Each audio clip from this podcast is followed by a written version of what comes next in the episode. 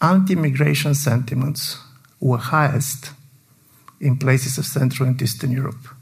The problem is that there were no migrants there. And part of it comes from that it is very much the trauma of the people that have left, not simply the fear of the people that are going to come.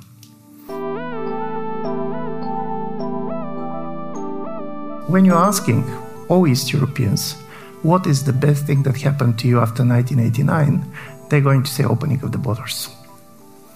People can study, they can travel, they have a simply a much more interesting life. When you ask people what worries you most, the answer is opening of the borders. So the best and the worst is the same thing. Living in country like Bulgaria or Serbia or Croatia, because this type of a demographic problem is everywhere.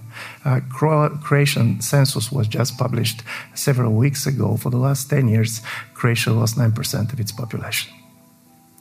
Uh, when this is happening, the very fact that others are living and you are staying uh, kind of forces you to feel as a loser even if your life is okay.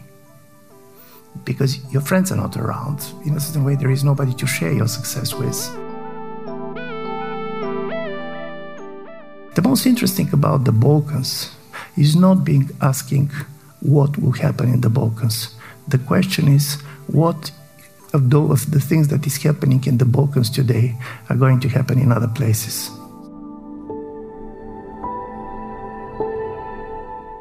Hallo liebe AHA-Hörerinnen und Hörer. Es ist Samstag und es gibt wieder eine neue Episode in diesem Podcast-Feed. Ivan Krastev beantwortet die Frage, wie stabil ist der Balkan?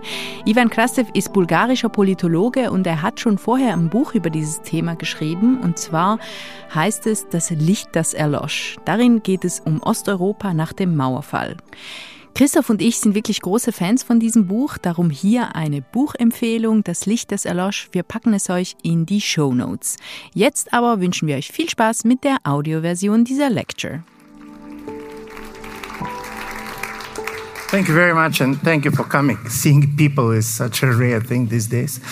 Uh, uh, and secondly, when I uh, got this invitation with the title How Stable Are the Balkans, I didn't have an idea what people wanted me to talk about.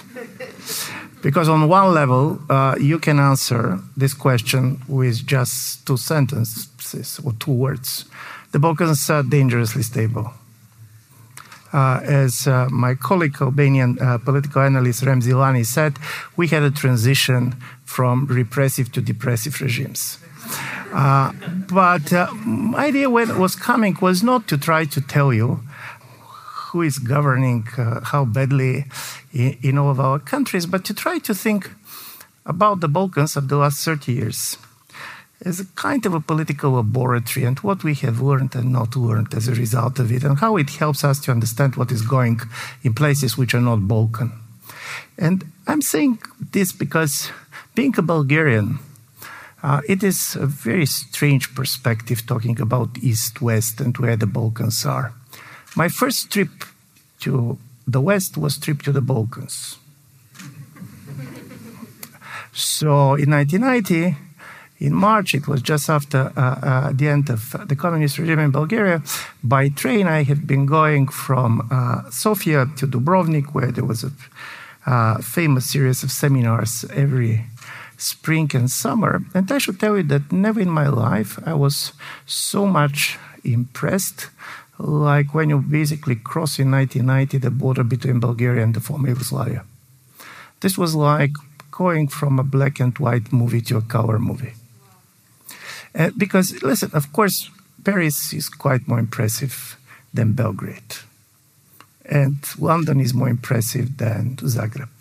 The problem is that if you're Bulgarian, you don't compare with Paris and London. And also, what is quite important is that back then, for us, and we have not been traveling much, Bulgaria was quite close country from this point of view. You go, this was before the Yugoslavia started collapsing. In 1990s, political analysts were claiming that Yugoslavia, better of all countries in the Eastern Bloc, have been prepared to join the European Union. There was a talks about this. And this was perceived even as a way to keep the country together.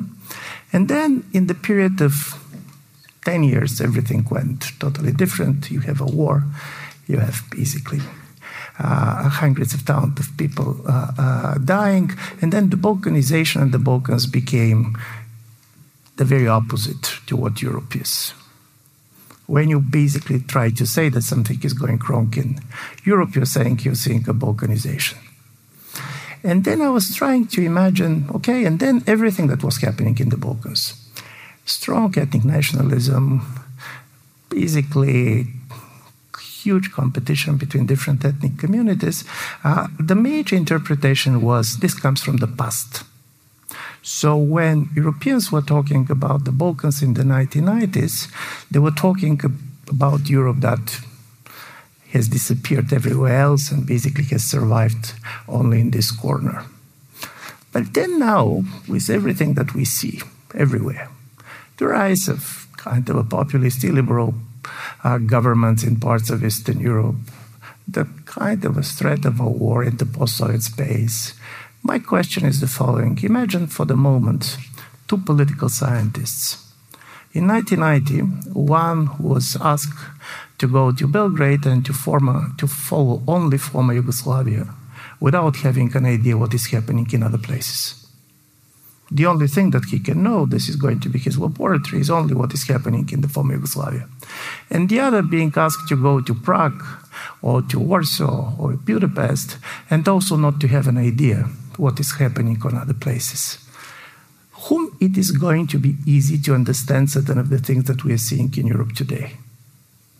The one who stayed in Belgrade and was seeing the rise of ethnic nationalism, how quickly, for example, the economic interdependence uh, can become it kind of can be weaponized, how easily people that have been living together can turn against each other, or those who in 1990s, basically in Eastern Europe, believed that the end of the history uh, has arrived, that the nationalism has disappeared, and basically what we expect is that in a period of two or three decades, there's not going to be a major difference between East and West.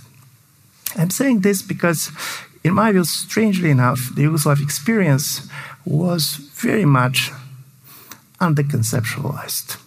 We believed that everything that was happening in the Balkans was very Balkan.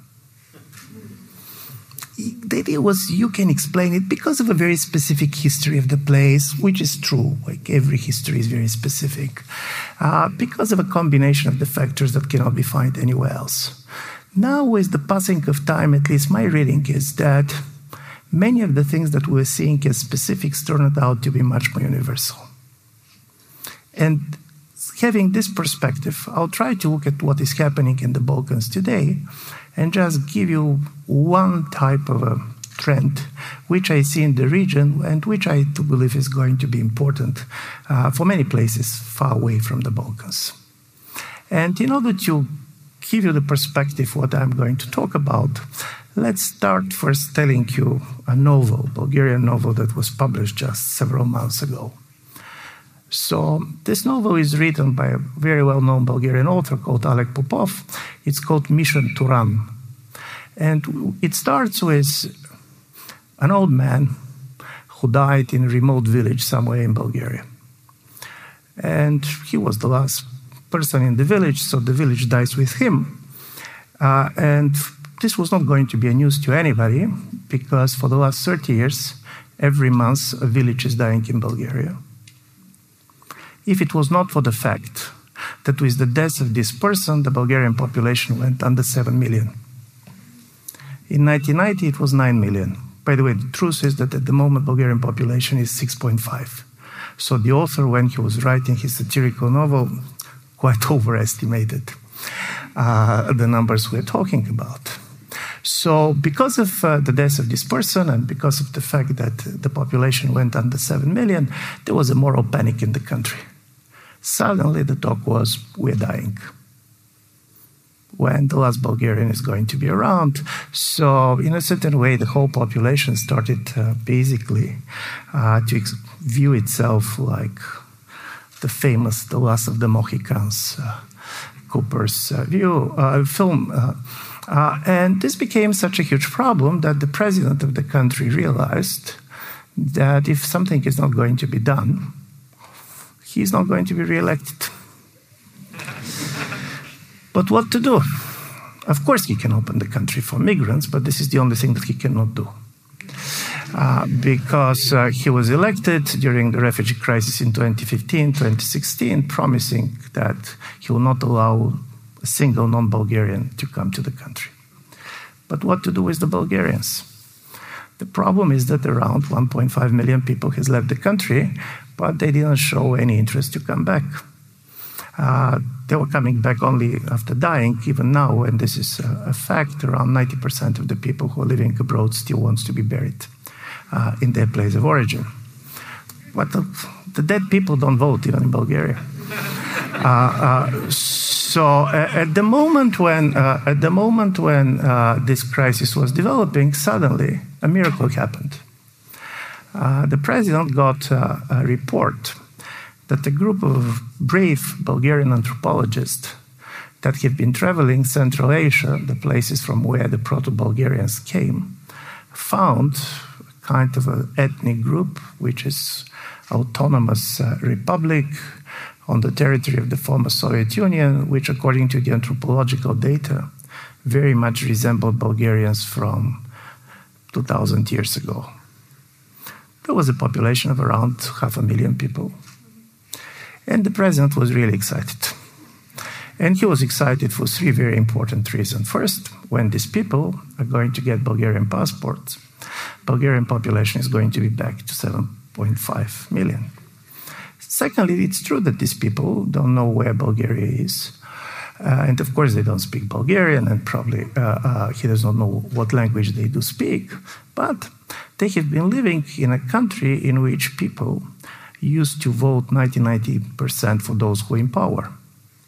Uh, and because he was incumbent, he didn't see anything wrong getting 500,000 people who are going to vote for him. So the passports were given. Bulgarian population became 7.5 million. But at the end of the book, the things didn't develop in the way the president was expecting, because all the moment these people got their Bulgarian passports, and this is EU passports, instead of coming to Bulgaria or even instead of basically voting on the elections, they came to Switzerland and basically to Germany or France. I'm telling this story because, in a certain way, uh, uh, it's basically the Balkans, but Eastern Europe in general, is one of the places where we're seeing a phenomena that, in my view, is going to affect quite a lot of European democracies in the next decade. And I'm talking about the politics of depopulation. Democracy and demography have been connected for years, and this is not the first time the political scientists are talking about this, but normally the fear was about overpopulation. It was a classical Malthusian kind of a fear that there are going to be too many people uh, and there are not going to be enough food.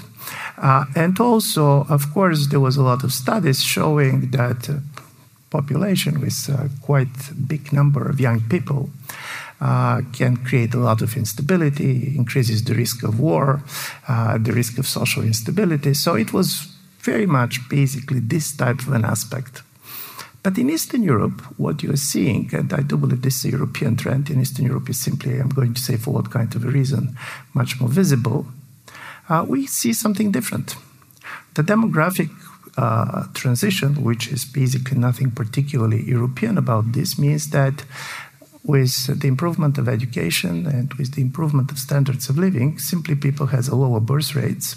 At the same time, we have a longer life expectancy, so we are living quite longer. Uh, and in most of the places, you see if you basically uh, get migration out, uh, a period in which society is shrinking uh, and aging. To the extent that on the last Serbian elections, 53% of the people who voted have been on a retirement age.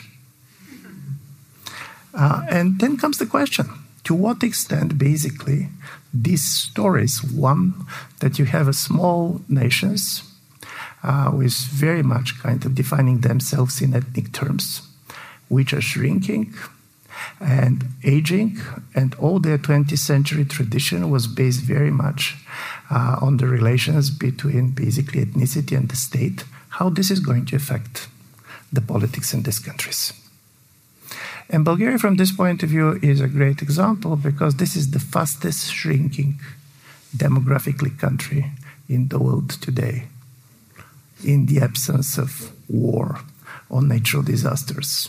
And the reason is not simply particularly low birth rates. Bulgarian birth rates are kind of a, uh, average European, but you have a very you have a kind of a relatively uh, low uh, life expectancies. But what is much more important, you have a lot of outmigration. People are living they're looking for better life. They're trying basically to go for different experience. And this is not a Bulgarian phenomenon. You can see it in most of the Central and East European countries, with the exception of Slovenia and the Czech, and the Czech Republic. Uh, they're places in which up to one third of the population has left. Why I'm saying this? If you don't know this fact, you're never going to understand one of the major kind of uh, puzzles about the refugee crisis of 2015 and 2016. And the puzzle is the following anti immigration sentiments were highest in places of Central and Eastern Europe. The problem is that there were no migrants there. In Bulgaria, there are probably 3,000 people that came out of it. So, where it comes from? And part of it comes from that it is very much the trauma of the people that have left, not simply the fear of the people that are going to come. That very much explains this. And uh, I have been doing quite a lot of surveys and opinion pollings about this. And you're going to see that uh, this type of a major out migration creates a series of problems about which we don't know how to talk about. And we don't know how to talk about because when you're asking all East Europeans, what is the best thing that happened to you after 1989, they're going to say opening of the borders. People can study, they can travel, they have a, simply a much more interesting life. When you ask people what worries you most, the answer is opening of the borders. So the best and the worst is the same thing. And this is what is uh, at the heart of all this, because uh, you should try to imagine that, for example, in Romania, uh, just for the period 2007 2017, uh, around 15% uh, of the population left, and 70% of them have been younger than 40. Uh, it is not the best and the brightest that people said. They're different people. The problem is that this is changing totally the demography. And what is even more important, it's not simply people are living, uh, but all the money invested in the education is living with them. In a certain way, this is a transfer of money from the east to the west that we never talked about. Secondly, if you're a young person uh, living in country like Bulgaria or Serbia or Croatia, because this type of a demographic problem is everywhere. Uh, Croatian census was just published several weeks ago. For the last 10 years, Croatia lost 9% of its population. Uh, when this is happening, the very fact that others are living and you are staying uh, kind of forces you to feel as a loser even if your life is okay. Because your friends are not around. In a certain way, there is nobody to share your success with. But also, if you're a young person, in political terms, it's not simply that young people are small cohorts, but when many of them are leaving, then the young people basically do not have the numbers to influence national politics. So this is the reason why you're going to see a lot of people protesting on the streets, young people. But you're not going to see many of them voting. Because they have the feeling that you can much easier make a kind of an impact on the political life by protesting, being on the streets, basically looking for non electoral participation. Because unlike the generation of the 1968, the famous baby boomer generation, the young people now do not have the numbers. Uh, and uh, this type of a politics of depopulation, paradoxically, was very much, in my view, strengthened uh, by the experience of the pandemic. Pandemic, in a way, was a demographic awakening. First, the moment the virus arrived, we all learned exactly how old we are. Uh, you know, normally in this type of a lifestyle magazines, they like to say that 60 is the new 40. It was not like this the moment basically when uh, the, the virus arrived, because what the scientists were uh, showing is that the risk of dying by COVID doubles with every eight years. So suddenly you know how old you are. Uh, by the way, the good joke was that probably 60 is the new 40, but then 10 p.m. is the new 12 p.m. Which obviously does not concern you being here. Uh, uh, but secondly, what happened very much was that not simply people were in their own age, but we basically got for the first time the experience, those of us which are not old enough, how old people live. Uh, when I was talking to my mother uh, during the lockdown, she said, Listen, to be honest, not much has changed for me. Normally, I'm meeting not more than four or five persons. I'm walking one or two hours and regularly think about death. This type of experience suddenly became the experience of everyone. And we also learn how people older than 80 are living in our societies. Suddenly, the demographic structure of the society was in front of our eyes. But what is even more important, what COVID uh, uh, uh, pandemic uh, made us to understand is how to think in terms of mathematical models and projections. Uh, for human imagination, it's very difficult to think in terms of exponential growth.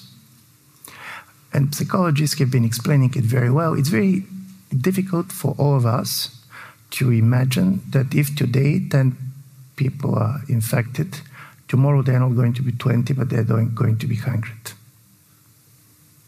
Uh, but suddenly, this thinking about projections created a situation in which all these projections about the demographic developments of the countries, we start to take them as a reality. Listen, the demograph- demographers right or wrong? We don't know. But suddenly we start to live with these demographic projections as if they are reality. And according to demographic projections, in the year 2040, the population of Bulgaria is going to be slightly more than 5 million. And 68% of uh, the country is going to be what they call demographic desert, which means less than 10 persons populating a square kilometer. Why I'm saying that this type of a fear of depopulation uh, is important to understand certain things that is happening in the democratic regimes far away from Bosnia or Bulgaria or Serbia. Because I do believe that uh, one of the things that we see these days, for example, quite a lot of contested elections. An example which I'm going to give is the United States, can be very easily explained exactly through two stories that we see in Alek Popov's uh, novel. The first is there was uh, uh, uh colleagues from the universities of Maryland, Maryland made the following uh, experiment. They took two group of white Americans, sociologically the same samples, I mean education age, where they live in, and to one of the group, they showed the data that claims that in the year 2042, America is going to be majority minority society. Basically, the white Americans stop to be majority. This data could be contested in many ways. I mean, significantly and seriously, but this is what uh, the data says, and this is what these people learned. The other group didn't know this data. And then you start to ask these two groups their view on migration, their view on kind of other type of cultural restrictions, redistributive policies, and suddenly you have a major difference between the group who knew the data and the group that didn't know the, know the data. Those who knew the data became much more conservative on everything. Uh, the moment when the majorities try to imagine that they're going to be a minority, suddenly their view on the politics and political situation is start to change dramatically. And by the way, this is what we knew from the Balkans in the 1990s. The famous saying in the Balkans was, Why me to be a minority in your country when you can be a minority in mine? So this kind of a dynamics create a situation in which when in 2016 President Trump was rallying, he told his supporters, if we're going to lose elections now, then the Democrats are going to give voting rights to all these illegal immigrants. They're going to open the borders, and we're never going to win elections in the future. Listen, this is also a very contested statement because if you see the vote of many of the migrants, particularly the Latinos, they're changing their votes, and this is not how political system works. But listen, politicians not always says how the system works, but basically what is going to mobilize support for them. Suddenly, the fear was that in the moment of demographic decline and the major movement of population, it is not simply that people are going to elect governments, but governments can elect their own people. Bulgarian president can bring this two million, to half a million people from Turan, and the major reason they're going to do it, they're going to import voters. So the famous great replacement theory, which is very popular, and this is not the Balkans, look at France, uh, was very much based on the idea that in a moment like this, the biggest fight in a democracy is who is a citizen and who is not, under what kind of conditions. And I'm saying this because, interestingly enough, the clash that we are seeing, and we saw it in the Balkans in the 1990s, is between two different ideas of majority.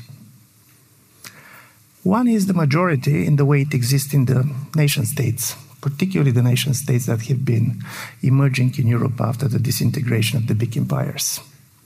And then the majority very much has a color, it has language, it has smell, it's an ethnic majority and it is perceived as permanent. The other is the majority that is born out of on the election night, and it's a totally different majority. And the major story was that these two majorities were very easily coexisting because the assumption was that majority on the election night cannot challenge the permanent majority. But what if you're going to have a major democratic changes? What if we're going to have a different idea of a state? And I'm saying this because, in a strange way, one of the major and interesting things to make story about the Balkans, but this is also true about Central and Eastern Europe, is to understand that the state, the history of their state projects very much differ from certain things that we have seen in the West. If you try to imagine the ethnic cultural map of Europe in the year 1900, you're going to see two Europes. One was quite ethnically and culturally homogeneous, and this was Western Europe. Germany, France, Scandinavian. The other was very diverse, and this was the Habsburg and the Ottoman Europe. A lot of minorities, a lot of population, people with a very different religious belief living next to each other. Uh, and then, over the period of a century, all this has changed. If you're going to see the map of Europe from the year 2000, you're going to see two Europes again, but they're totally different. Now there is one Europe which is much more ethnically homogeneous, and this is Central and Eastern Europe.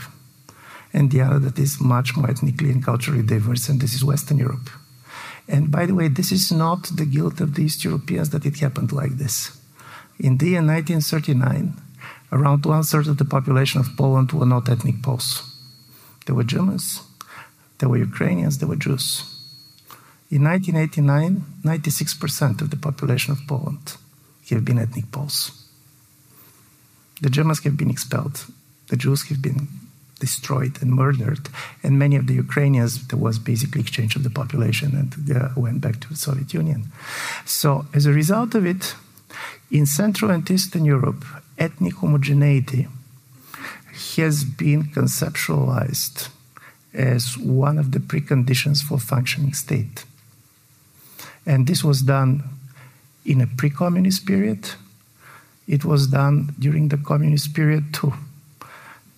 One of the last things that the Bulgarian government did before the end of the communist regime was renaming and after that expelling 300,000 Turks because the idea was that the minority group should be kept under a certain percentage. Uh, why I'm saying this? Because then you have the story in which you have the depopulated Balkans, you have depopulated Eastern Europe, but it cannot go like this. And contrary to what people are going to read in the papers, all those countries that have been so strongly against the refugees, suddenly you realize that in the last three years before the pandemic, the EU member states that received the highest number of labor migrants was Poland. Of course, mostly Ukrainians, around 2 million, but even 20,000 Pakistanis. As you know, the Polish government was very outspoken that they don't want any Muslims in the country.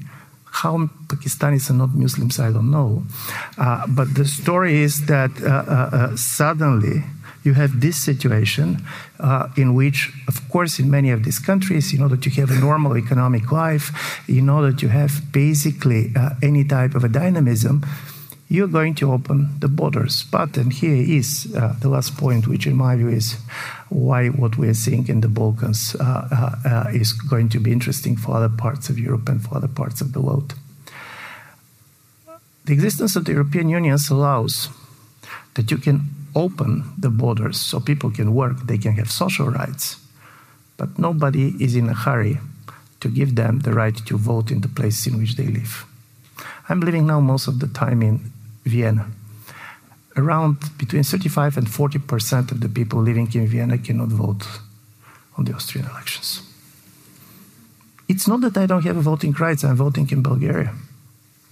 But strangely enough, you're ending up, for example, in a place like Bulgaria, probably in 20 years, with the following structure of the political community. Probably 20% of the people who are going to work on the labor market are not going to have voting rights. 40 50% of the people who have a voting rights are going to be on retirement age. So they're not going to be part of the economic life of the country. 10 15% like me are going to have the right to vote, but we're not paying our taxes in Bulgaria. And my question is how this is changing democracy. What kind of questions can be solved or not solved in this type of communities?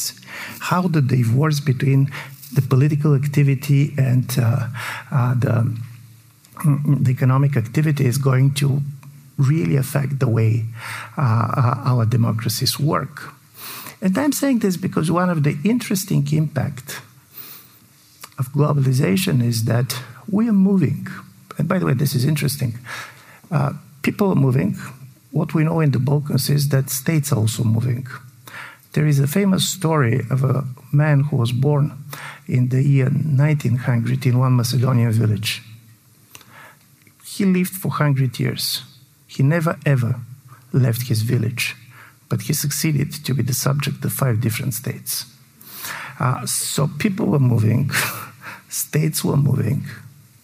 Uh, but as a result of this kind of a, a, movement, the way democracy and political solidarity, which is so important for any democratic system, is very much transformed. And as a result of it, you start to see an interesting phenomena even during the COVID period. As you know, there is a very major divide in the vaccination levels between Eastern Europe and Western Europe. Here, Bulgaria, again, we are very champion. We have only 30% of the public vaccinated. And we have the vaccines. It's not about the vaccines for reasons, by the way, much more complicated in different countries. Uh, but in general, the vaccination level in Romania, in Poland, uh, in Hungary, uh, lower than, uh, than Western Europe. Uh, what is much more interesting is that the percent of vaccinated Bulgarians living in Austria is much closer to the percent of the vaccinated Bulgarians in Bulgaria than to the number of the Austrians, with the exception of the people with a university education. So suddenly, you're living a country in a different country, but you are not living your own country because you're living in its information space. In a certain way, all the information about why it is good or bad to be vaccinated, you're getting not, not from the Austrian government and not from the Austrian media, but from basically through social media. Uh, on your own language, and uh, basically, this is uh, this type of a totally incoherence in a political society, in my view, very much also related to the demographic problems that I'm talking about, is going to change the way we see how democracy works or does not work. And before uh, uh, finishing and making my last point, I just want to tell you that this is not a European problem only. The countries, which of course have these dynamics, and everybody knows about Japan, but the most striking example is South Korea. Uh, we are talking about a very fastly developing country, technologically quite uh, fascinating. Uh, 2.1 child uh, per woman is uh, the kind of a rate in which society can reproduce itself in the absence of migration. Uh, this uh, basically ratio in South Korea is 0.8. Uh, with this kind of a trend, in the period of between 25 and 30 years, the South Korean population is going to be halved. Uh, it, not only this, 40% of the people are living in the single household. So this affects, you, you know, all this talk about society with very strong family values and so on. This kind of a dynamic dramatically changes the relations between people, the structure of the family. By the way, this is strongly related with a cult to education in places like South Korea, you don't believe that you can well educated more than one or maximum two kids, even if you're middle class. Uh, why I'm telling you all this, and here's where I'm going to finish. Because uh, normally we think about politics in terms of left and right, and for very good reasons, and the left and right exist and they have their differences. But when I see who is on the street, where is the high intensity and passion in democratic politics these days, I see two groups of people, kind of a two extinction rebellions on one level is particularly the younger generation, very much affected by the problem of the climate change. And they see if we're not going to change our way of life, there is not going to be life. On the other side is people who are very much, and this is much more on the right, uh, obsessed with the idea of the demographic extinction. Uh, if something is not going to change, they're going to be not us these two groups of people, these two visions, both of them very strong, by the way, both of them could be very apocalyptical, have a totally different demands to people. For example, for many of the young climate activists, having kids in the world in which there's so many kids for which probably they're not going to be water, they're not going to be food, uh, is irresponsible behavior. If you are basically ethnic nationalist, very much concerned of what is going to happen to your ethnic group, having less than three kids is a betrayal of the nation. Uh, this affects many things that on the first reading you're going to be surprised uh, to understand. This fear of not having kids, the idea of that we're de- declining, that we're decadent, that they're sterile, explains, for example, to my view, a great extent, the total obsession with the far right, with the anti gay movements. They are not producing kids. We are the, our children? And, they, and this creates a very strong generational conflict in the way basically all this is perceived. And the clash between these two visions on one side, the idea of the extinction of the life on the planet, and the other, the end of our way of life, basically the way of uh, the end of our uh, ethnic group, is, in my view, going very much to structure European politics, at least for the coming decade. And just to imagine the scale of all this, uh, imagine that basically some of uh, the studies uh, that have been uh, quite popular these days about the projections of the effect of climate uh, claims that in the year 2070 around 3 billion people are going to be unable to live in the places in which they're living now for climate reasons. So the question, if you're basically thinking in terms of climate, the question is where I'm going to live in 2070. If you're thinking in terms of the demographic extinction, the question is who is going to live on my land in 2070. And I do believe that this kind of a two uh, visions are clashing very much, and there was so much present in the Balkans in the 1990s but we didn't have the eyes to see this type of contradictions because we are seeing everything that is happening there as coming from the past. And suddenly you have a ghost, but this ghost probably is not coming from the past, but from the future. And when these days I have been basically reading also um, the essay uh, of the Russian president uh, uh, Putin about uh, Russia and Ukraine being the same people, listen, this is the memorandum of the Serbian Academy of Sciences of 1987 it's nevertheless how you're reading at this and that. This is a certain type of sensibility and view of the world. And I do believe that, and this is my last point, the most interesting about the Balkans is not being asking what will happen in the Balkans. The question is what of those the things that is happening in the Balkans today are going to happen in other places. So thank you very much for your.